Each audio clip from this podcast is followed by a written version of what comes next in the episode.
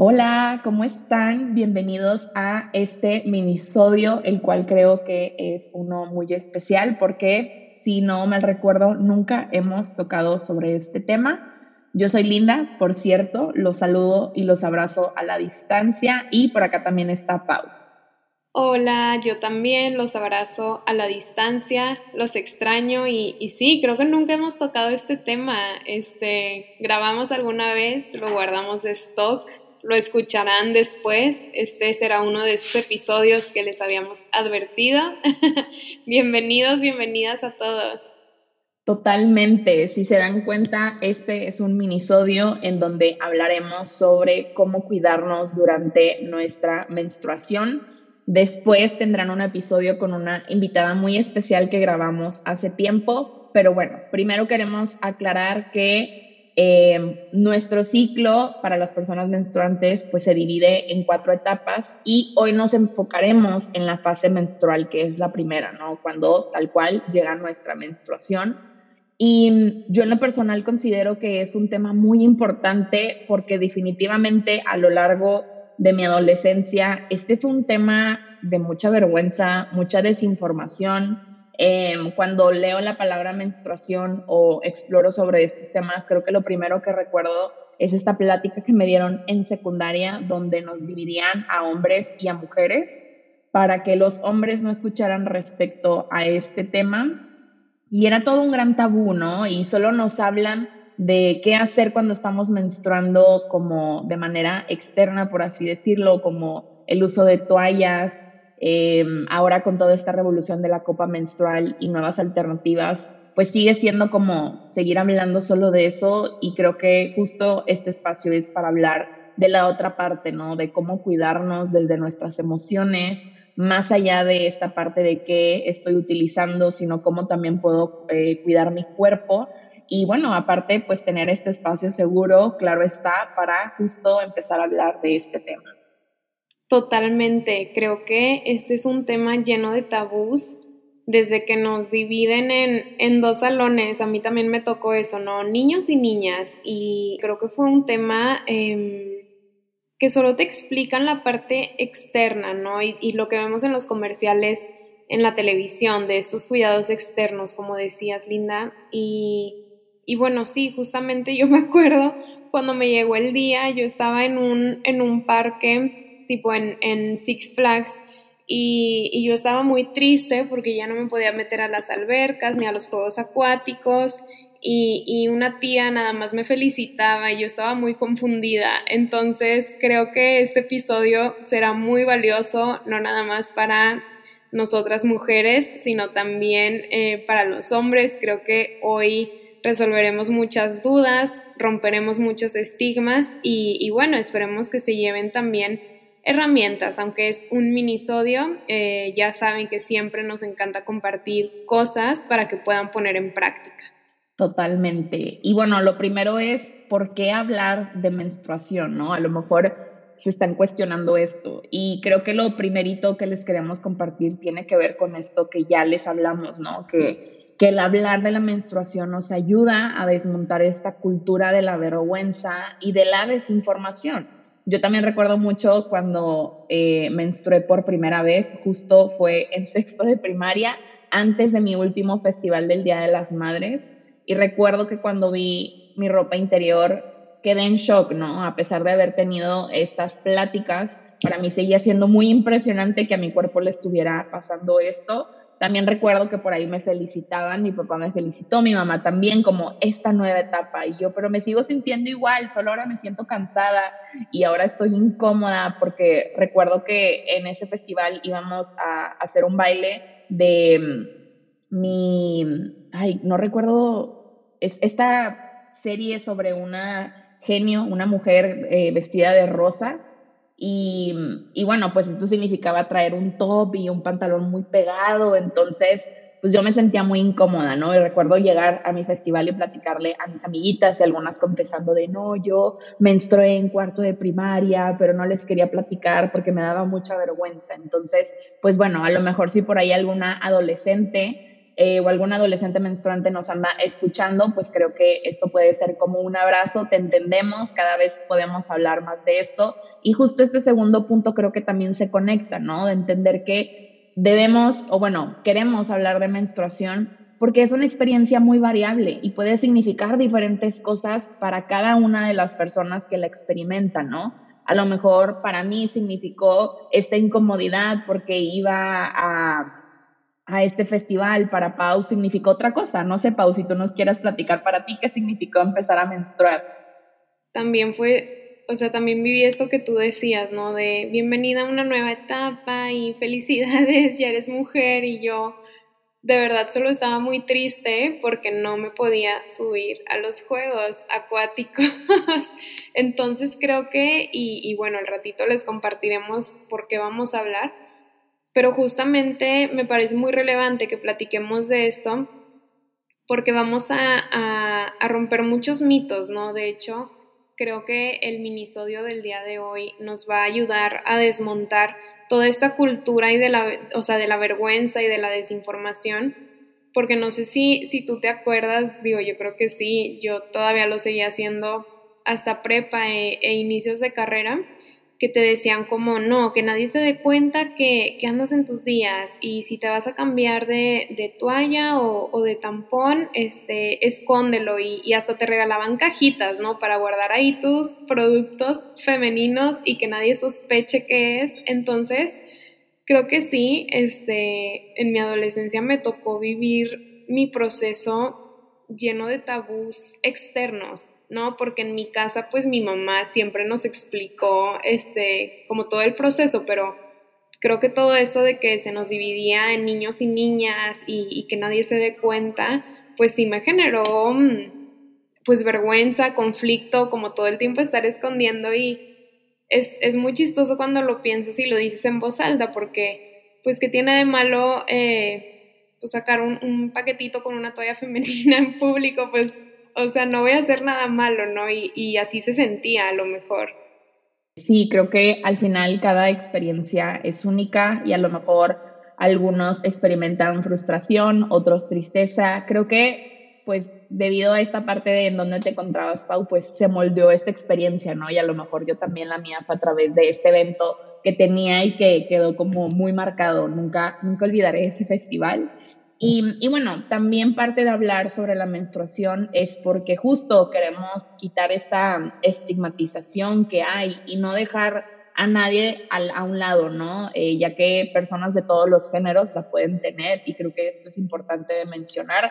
Creo que cada vez nos queremos hacer, eh, abrir más a estos espacios, ¿no? En donde incluyamos a todos, todas y todes. Entonces, por eso por ahí también mencionamos personas menstruantes y sobre todo creo que hablar sobre la menstruación para nosotras es muy importante porque todos podemos ser parte del cambio en cómo hablamos sobre ella, ¿no? Como em, el hecho de que ya no sea esto que se hace escondidas, como decía Pau, o que nos, no amerite que una persona menstruante eh, tenga esta etiqueta de, ah, se enojó y reaccionó de esta manera porque está menstruando. No, como que creo que eso definitivamente nos lleva a esta estigmatización y estas etiquetas que pues cada vez estamos todos trabajando en quitarlas. Entonces, creo que lo importante es saber que sí, definitivamente podemos vivir cambios a nivel hormonal, corporal, emocional con nuestra menstruación, pero hay muchas cosas que hemos normalizado y que justamente no se hablan por esta estigmatización, porque recuerdo mucho que vi, no recuerdo en dónde lo vi, pero por ahí de un documental o algún video que hablaba que los cólicos es algo que hemos normalizado y realmente nuestra menstruación no debería de ser tan dolorosa, Em, tampoco no está muy normalizada como esta visita al ginecólogo o ginecóloga. Entonces, pues bueno, eh, creo que esto al final también es para eso, ¿no? Para saber que podemos acercarnos a profesionales ante cualquier duda que tengamos de nuestra menstruación y podemos acercarnos a estos espacios también, ¿no? Y, y, bueno, la pregunta de qué pasa con las personas que no menstruan, en dónde entran en este minisodio, porque no los queríamos dejar a un lado, pues creo que tiene que ver con eso, con saber que, cada uno de nosotros vive sus propias etapas, sus propios ciclos, que no se tienen que definir justamente por un ciclo eh, menstrual, pero pues que sí podemos entender ahora sí que estos días soleados o días nublados. No sé qué opinas tú, Pau. Creo que es un reto, ¿no? O, parece al inicio un reto incluir a, a, personas que no menstruan este, en episodios o minisodios como este a simple vista, ¿no? Pero cuando nos, nos ponemos a pensar que, que, pues en todas las familias hay personas que menstruan y en todas las amistades y en todas las relaciones quizás, em, es, es, es muy, muy fácil decir, claro, pues si yo soy alguien que no menstruo, también me conviene tanto a mí como a mi alrededor yo saber esta información, ¿no? Y está desde el simple hecho este, que nos enseñan en primaria, ¿no? De, de, y a lo mejor esto también es un tabú, de, ay, si ves a una niña eh, que se le manchó su ropa del uniforme, como no te rías o, o dale un suéter para, para que se tape, ¿no? Y está desde este tacto de, de sí, como dejar de hacer esto un estigma. Entonces aquí entran todas las personas que no menstruan y al ratito cuando platiquemos del autocuidado en la menstruación, claro que pueden ser eh, agentes de apoyo, ¿no? Cuando tengamos un día muy pesado, por ejemplo, nosotras que, que sí menstruamos, a lo mejor ya tenemos nuestras personitas que, que saben cómo ayudarnos, ¿no? Eso por un lado. Y, y por el otro, esto que tú decías, no lo había pensado, o sea, sí, pero no hasta que lo dijiste en voz alta como todo es un tabú, esa visita al ginecólogo, ¿no? Todavía hasta la fecha, como que alguien dice, hoy tengo que ir al ginecólogo y es ese como, hoy no me encanta ir, pero todo esto es a base de puros estereotipos, ¿no? Y demasiados estigmas, porque definitivamente ir con un ginecólogo es simplemente una forma de cuidar tu salud. Y justamente eh, algo que me estaba diciendo mi hermana ayer, porque está leyendo un libro muy bueno, es que justamente la menstruación es como uno de nuestros signos vitales, es decir, nos ayuda a medir la salud. ¿Qué es esto de signos vitales? Pues cuando te toman eh, la presión, la oxigenación, cómo están tus latidos del corazón. Entonces la menstruación es algo parecido, ¿no? Y, por eso eh, las personas que menstruamos cuando vamos a un chequeo médico general eh, o alguno más específico como algún ginecólogo, nos preguntan, ¿no? Eh, oye, ¿cómo son tus ciclos? ¿Eres regular? Este, ¿Tus cólicos cómo, cómo son? Etcétera. Y, y no lo había visto así, porque realmente, claro, la menstruación es un indicador de que hay vida y de que las cosas están funcionando de manera adecuada en nuestro cuerpo y de pronto si hay alguna alteración en nuestro ciclo, pues puede ser un indicador de que hay algo por ahí que necesita atención y eso nos sirve para pedir ayuda, ¿no? De hecho, em, justamente yo que ando, bueno, pues las dos estamos muy relacionadas con todo el tema de, los trastornos de la conducta alimentaria, pues el, el hecho de que se interrumpa el ciclo menstrual por dietas muy restrictivas o, ahora sí que ya por una enfermedad, eh, es un indicador, ¿no? Serio de que hay algo que no está funcionando bien en nuestro cuerpo. Ay, pues sí, es todo un tema. De hecho, me encantó esta reflexión de, de nuestra menstruación como, como un signo vital y, y claro, si, si tú que nos estás escuchando te identificaste con esto y piensas, oye, a lo mejor esto puede ser un indicador de que necesito algún chequeo médico, pues no dudes en hacerlo, ¿no? Como siempre les recordamos, pues nosotras no somos expertas, pero nos encanta compartir la información eh, que sabemos a nuestro nivel, pero ya cualquier alteración es muy importante que la revisemos con un médico, ¿no? Sí, creo que cuando Pau me compartió esta frase me hizo mucho sentido eh, esto que decía al inicio, ¿no? De, de cómo nuestra menstruación nos ayuda a medir nuestra salud, que creo que es algo que tampoco se nos dice. Y, bueno, además yo en lo personal, eh, además de tener una gran estigmatización hacia la menstruación, creo que también le he tenido mucho odio, ¿no? Odio a sentirme decaída, a todo esto, y a lo mejor esto nos puede ayudar como a ver, pues ahora sí que la otra parte, ¿no? El agradecer que nuestro cuerpo está lo suficientemente sano como para estar menstruando. Y, y, bueno, además también por ahí una frase que, que hace tiempo escribí enfocada en la menstruación, em, pues era este reconocimiento principalmente de que es un proceso natural y que además nos invita a ser autocompasivos hacia nosotros, a autorregalarnos descanso y sobre todo a respetar los cambios por los que pasa nuestro cuerpo, porque definitivamente lo podemos, si ponemos atención, lo podemos empezar a percibir. De hecho, después de tomar mi formación como promotora de, salud sexual y reproductiva de la mujer, pues yo quedé como muy impactada en cómo podemos eh, llevar un proceso de autoconocimiento día con día de nuestra menstruación, desde tomar nuestra temperatura basal y demás, y, llevar todo este récord, ¿no? De, de cómo, cómo va cambiando nuestro cuerpo.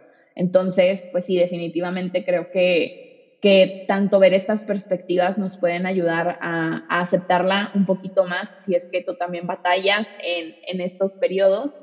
Y bueno, ¿qué podemos hacer para cuidarnos durante nuestra menstruación? Creo que lo principal es recordarnos el permitirnos descansar, ¿no? Y, y hacerlo de una manera activa una manera activa, ya sea que no nada más sea a través de sí, tal cual eh, dormir, sino descansar regalándonos alguna actividad, em, alguna, no sé, alguna cosa diferente que podamos hacer que nos permita descansar activamente. O inclusive por acá en la lista tenemos, pues, disfrutar de nuestra bebida favorita, ¿no? Que sea reconfortante. Eso también puede ser eh, algo sobre el descanso. Y creo que esto que dices, Linda, es muy importante porque a veces le queremos exigir a nuestro cuerpo el mismo nivel de rendimiento em, cuando nuestro cuerpo está enfocado en, hacer muchas cosas, ¿no? Entonces, sí, si estamos en esta etapa em, menstrual de nuestro ciclo, pues tiene lógica que estemos más cansadas cuando estemos menstruando, ¿no? Entonces, esto que dices de descansar me encanta y, justamente podemos ir ajustando también nuestra rutina y aprenderán mucho el siguiente episodio, ya queremos que lo escuchen, pero por ejemplo nuestra rutina de ejercicio, ¿no? A lo mejor esos días en que el cuerpo se siente más incómodo, porque sí, hay molestias físicas, pues adaptar nuestra actividad física quizás en lugar de hacer, este, no sé, la rutina pesada de ejercicio, pues tomar una caminata, ¿no? Y, y no exigirle más a mi cuerpo de lo que puede dar. También anotamos por ahí, pues utilizar ropa cómoda eh, y otras herramientas como ya dirigidas a la parte emocional, porque tenemos que saber que hay hormonas, ¿no? Que, juegan su papel y, esas hormonas, claro, nos pueden poner este, en un estado emocional distinto o con mayor sensibilidad que otros días. Entonces, claro que anotamos herramientas como ver tu serie favorita, escribir, tener un día de spa, simplemente respirar, eh, procurar a tus amigas o procurar esos espacios en donde tú sientas esa paz para conectar con tu cuerpo, respirar y que permitas tener este descanso activo, ¿no? Del que tanto platicabas, Linda. Sí, creo que al final todas las actividades que les compartimos tienen que ver con esto, ¿no? Porque podemos descansar en nuestra cama, podemos descansar eh, compartiendo espacio con nuestras mascotas, eh, con nuestras amigas, amigos, eh, no sé, haciendo una pijamada con nuestras hermanas o hermanos viendo alguna serie o inclusive tener como este día de spa, ¿no? Entonces, pues al final nuestro propósito de este minisodio es recordarnos el descansar y por ahí Pau quiere compartirnos algo. Sí, totalmente. Y, aquí nuevamente enfatizamos la importancia de las personas no menstruantes, ¿no? En brindar ese apoyo. Eh, yo siempre me salen tweets, no sé por qué, de, ay, mi novio me preparó un kit de menstruación, ¿no? Y el kit es, este, no sé, un chocolate, una película y, no sé, una, la comida favorita de esa persona. Entonces, siento que aquí también en, en este rol de autocuidado, pues uno puede acompañar, aunque no esté pasando por ese proceso. Y, y, nada, es lo que quería agregar porque me acordé ahorita que, que estaba escuchándote, ¿no? Repasando todas estas herramientas.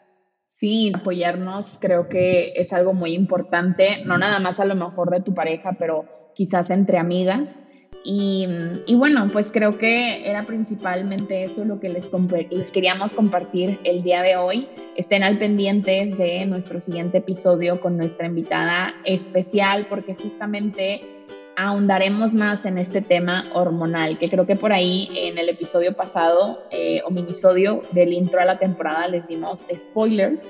Entonces, pues estén muy al pendiente, recuerden cuidarse, no solamente en su menstruación, sino durante, pues ahora sí que todo su ciclo, mes a mes, entender que nosotros podemos cuestionarnos qué necesitamos el día de hoy, no nada más basado en que eh, etapa de este ciclo estoy atravesando, sino también pues qué está sucediendo allá afuera, ¿no? Llámese pandemia, llámese regreso a clases, trabajo, que también lo iremos abordando en cada uno de los minisodios. Entonces, yo les vuelvo a mandar un abrazo a su corazón y pues esperemos escucharnos y compartirnos en el siguiente episodio. Sí, cuéntenos qué se llevaron de este minisodio. Ya saben que nos pueden escribir a arroba y que te llevas en nuestras redes sociales. Les mandamos muchos abrazos virtuales y nos seguimos escuchando. bye bye. Bye.